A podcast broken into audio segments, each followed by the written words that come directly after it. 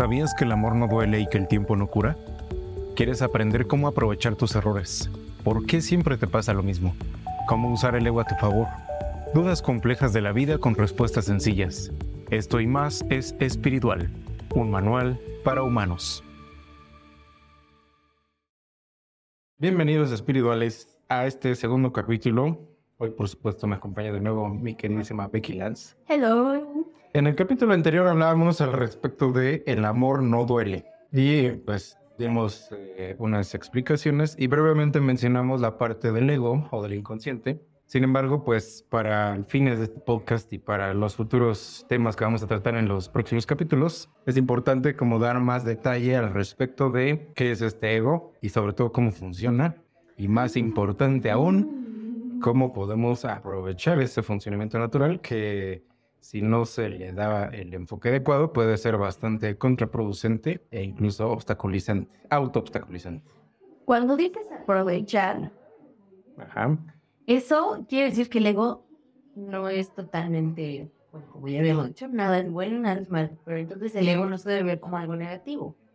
Así es. Evidentemente se le connota así porque, como dije hace un momento, si no se le da un enfoque adecuado, trae consecuencias negativas o contraproducentes. Pero entonces como primer paso hay que entender su función, porque tiene una función que en principio su intención es la supervivencia. Vayamos al pasado de nuestra existencia en este cuerpo físico. Cuando nacemos, cuando somos bebés. Es tu ingeniero. Imagínate, o bueno, no te imagines, eh, recuerda Recuerdo. que como bebé vienes en blanco. Únicamente tienes estos cinco sentidos. Y eso no todos están 100% desarrollados. Entonces tú vienes en blanco, no conoces el lenguaje, no conoces qué es la sociedad, no conoces qué es la interacción con el mundo, con las personas, con los otros seres vivos. Qué fortuna ser. Con... no sabes de las cosas que te pueden llevar la, vida todavía. Entonces vienes en blanco. Por lo tanto, ¿cómo puedes sobrevivir si no tienes ningún tipo de información? E incluso tu mente racional o la que procesa la información y las experiencias tampoco está desarrollada, o sea, apenas naciste. Entonces, para eso existe el ego. Ahora, aquí estamos hablando del ego desde el punto de vista eh, parcialmente espiritual. No estamos hablando del ego psicológico, ni desde el punto de vista de, ninguna religión tampoco. Cuando, cuando digo la palabra ego, me refiero a este mecanismo inconsciente de supervivencia, pero que ahorita vamos a ir viendo cómo se va sofisticando o modificando o adaptando conforme ya dejas de ser bebé. O sea, hay diferencia entre el ego psicológico y el ego espiritual.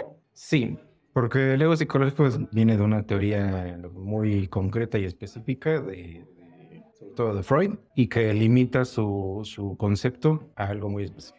Desde el punto de vista espiritual, al ego se le llama a esta parte de donde no es como la, lo que viene de tu ser esencial o lo que es óptimo o lo que es eh, congruente con el amor universal, sino como todo esto que entorpece o se mete entre medio y que eh, te lleva a acciones auto obstaculizantes o perjudiciales para ti o para otros. A grandes rasgos a ese tipo de ego nos referimos.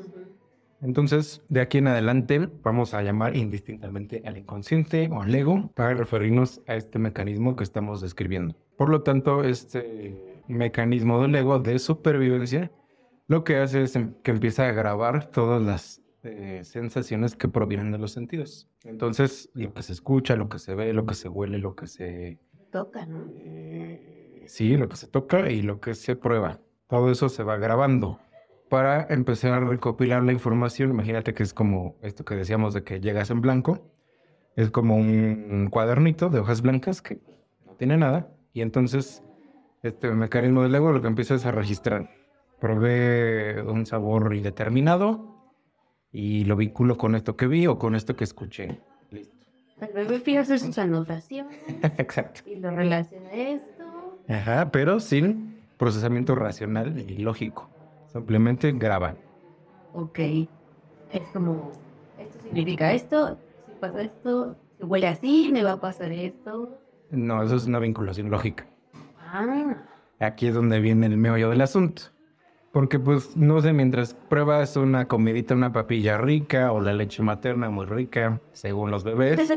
Entonces, cuando todo es agradable o, o que justamente cumple su función hacia la supervivencia, pues no hay ningún problema. Simplemente se graba y sigue el, transcurso de la vida. Pero cuando empieza a haber situaciones adversas, por ejemplo, que el bebé toque algo caliente y se queme, o que escuche un ruido muy fuerte y se asuste, o que pruebe algo que sepa muy feo y pues, se ponga a llorar, etcétera, o que le cause una sensación desagradable, ahí es donde empieza este mecanismo a causar estragos a futuro. Ahí no, porque ahí está cumpliendo su función, supervivencia. Es decir, si tocas algo caliente y me quemo, esa grabación de que esto que yo veo o huelo o siento o tiene esta forma, si lo toco me causa daño, entonces no lo vuelvo a hacer. Entonces ahí se crea una implantación de supervivencia, donde es, pues, no lo voy a hacer. No tengo ni idea cómo se llama esta cosa, no sé si está vivo o muerto, no sé nada porque no tengo información, vengo en blanco, pero lo que sí sé es que si lo toco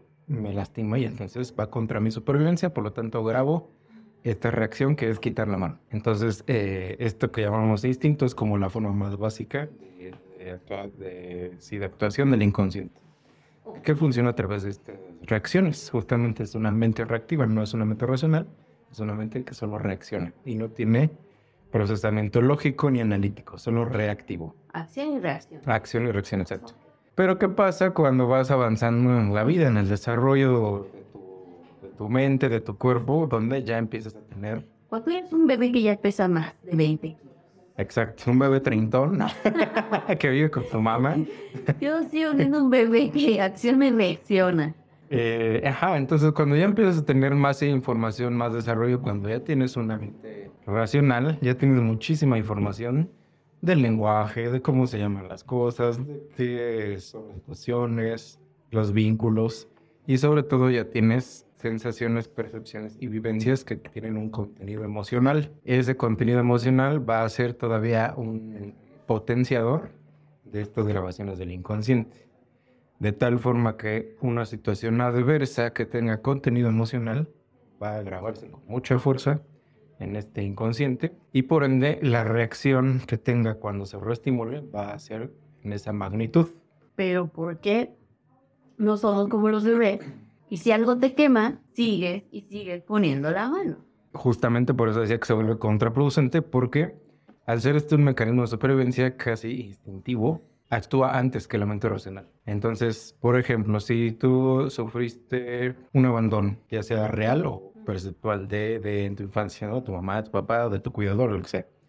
Y se te grabó este contenido emocional de pérdida, de carencia, de abandono, de tristeza, de desolación, lo que sea que se te haya grabado ahí. Todos los sucesos futuros que tú tengas con un cierta, una cierta similitud a criterio del inconsciente, del ego, e inmediatamente va a detonar la respuesta reactiva. No va a pasar por la mente racional, no va a pensar, ay, a ver, este, esto que me dijo, ¿realmente tiene intención de abandonarme o este, está pasando por una situación difícil? No, O sea, tu ego dice, ah, esto se parece a lo que me hicieron, voy a llorar. Exacto. Un bebé. Esa puede ser, digo, esa sería la mejor de las reacciones, no causa tantos estragos, pero generalmente son reacciones mucho más contraproducentes, como eh, que te vuelvas totalmente irracional, que seas visceral, que, que tengas una reacción desmedida o dramática, o que tomes eh, decisiones arrebatadas, y entonces, Es contra y entonces Yo me identifico. Pues es una reestimulación de una grabación inconsciente.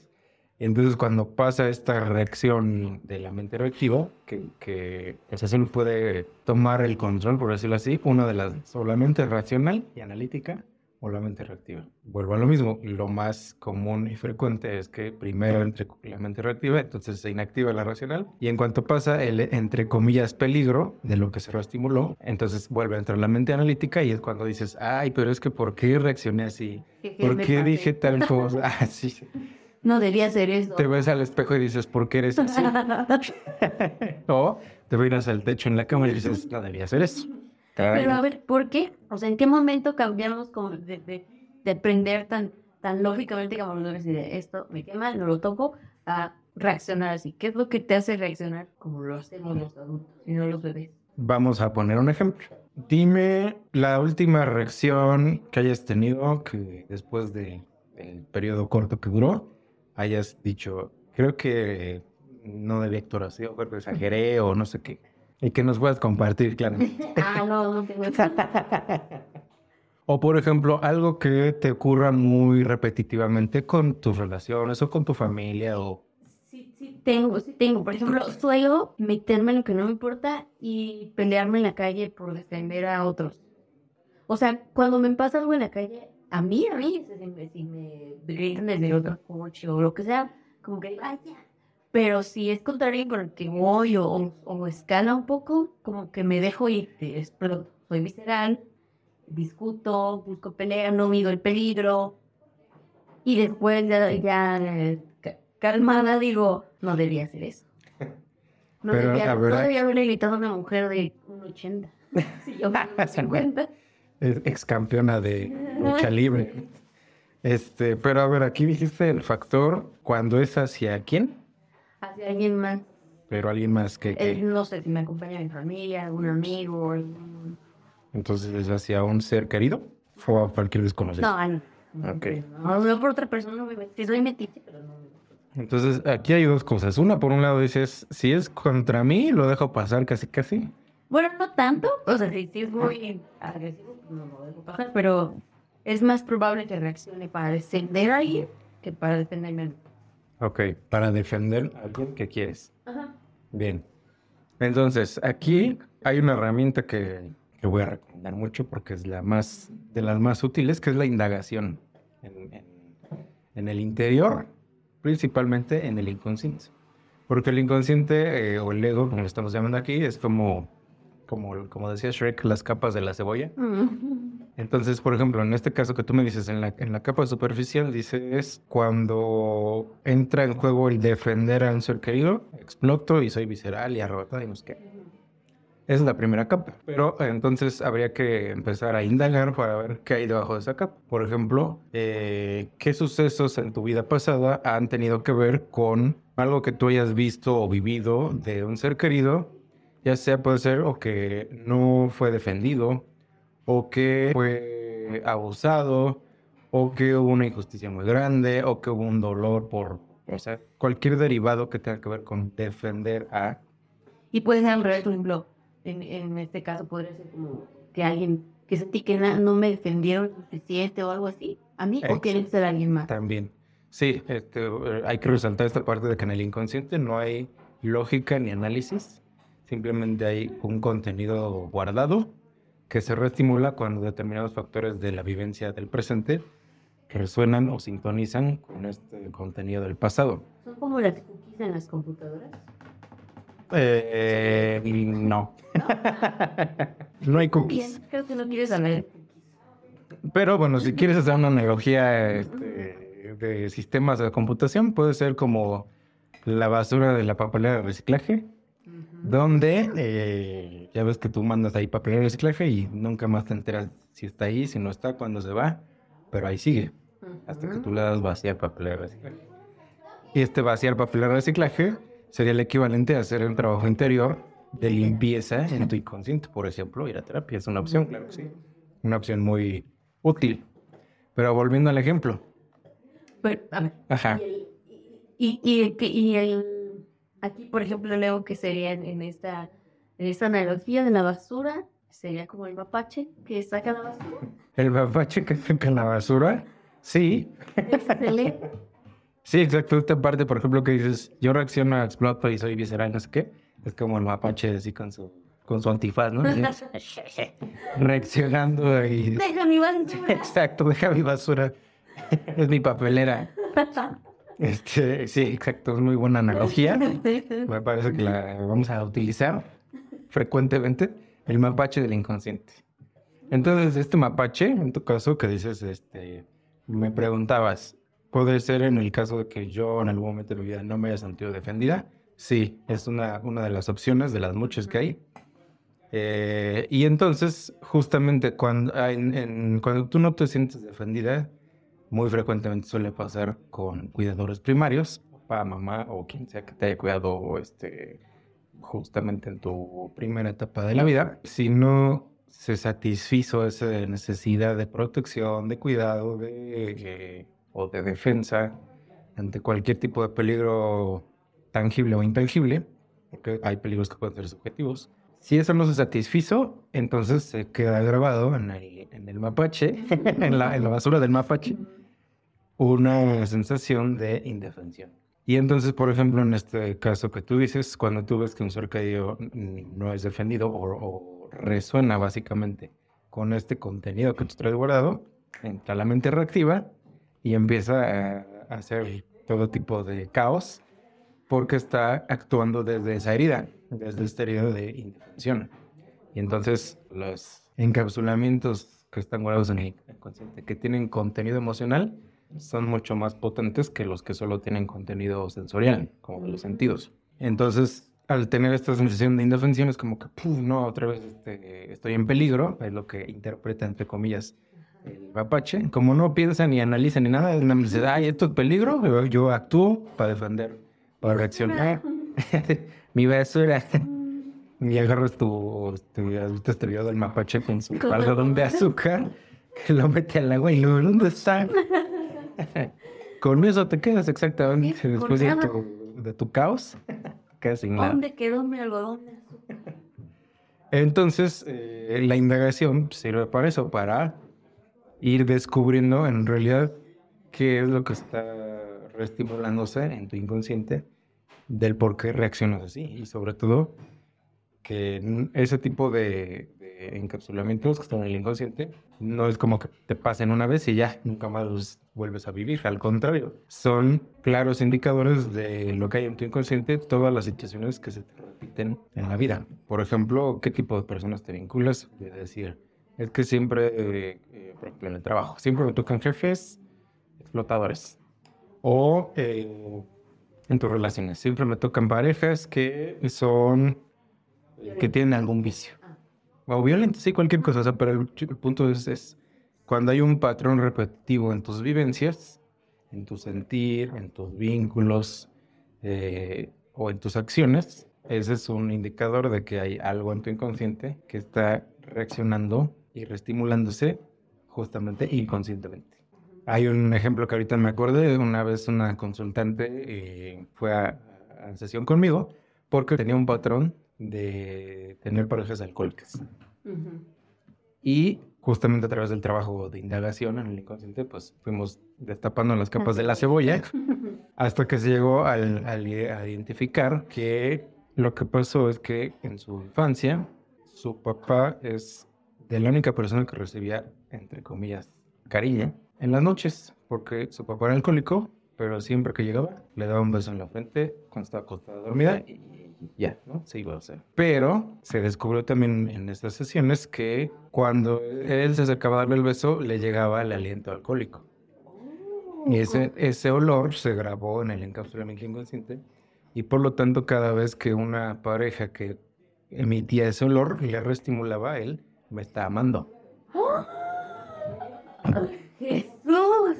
Entonces, por eso me vinculo con personas alcohólicas, porque es el único amor que conozco.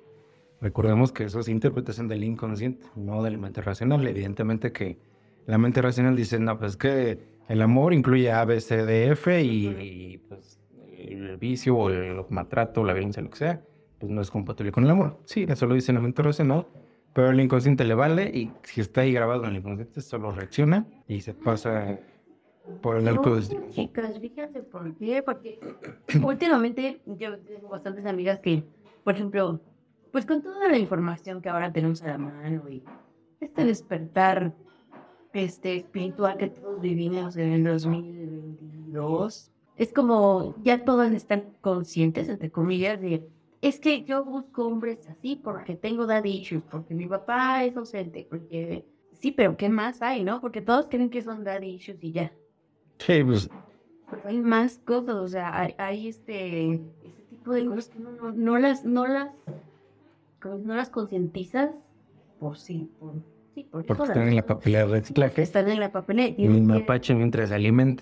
¿Y, y siempre necesitarás ayuda solo para eso? ¿O podrás tú llegar a un nivel de conciencia donde tú solito puedas escarbar en tu contenido y decir, ah, Sí, por supuesto que se puede de manera autónoma.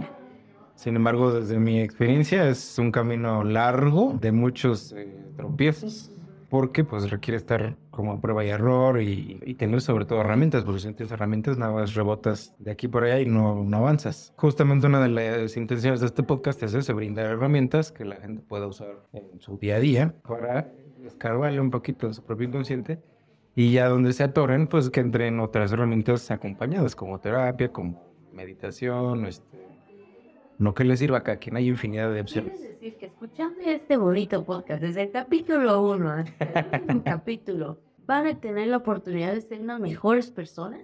Por supuesto que sí, sí aplican eh, las herramientas que les brindamos, porque sí puedes escuchar algo que te resuena y te dice, no manches, sí, acabo de descubrir que esto tiene sentido, o me resonó y me llegó al alma.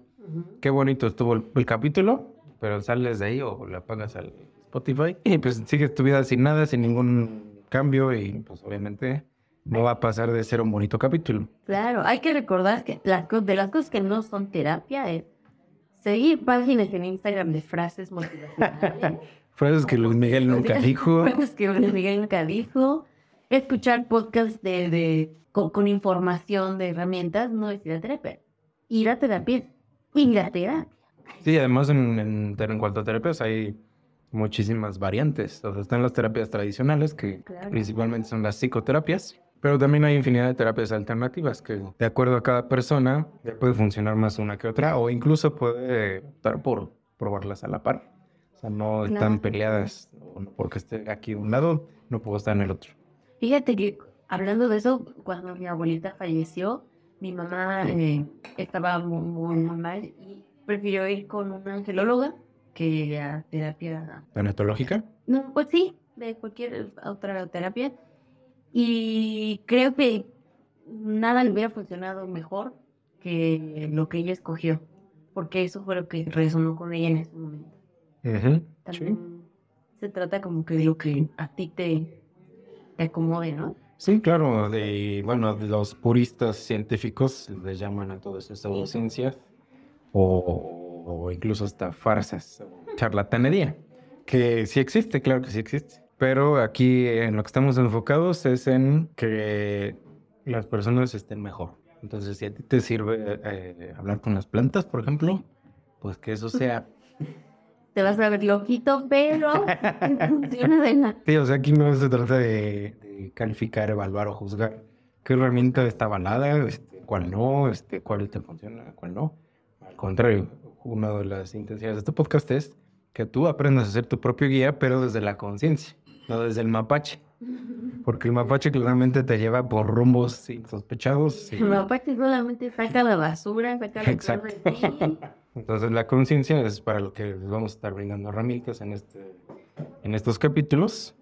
Y, y entonces ahora sí, desde esta brújula interior de la conciencia, pues todas las decisiones, las acciones y las percepciones pues van a ser ahora sí a favor de ti y no para obstaculizarte o nu- nu- nublarte la visión.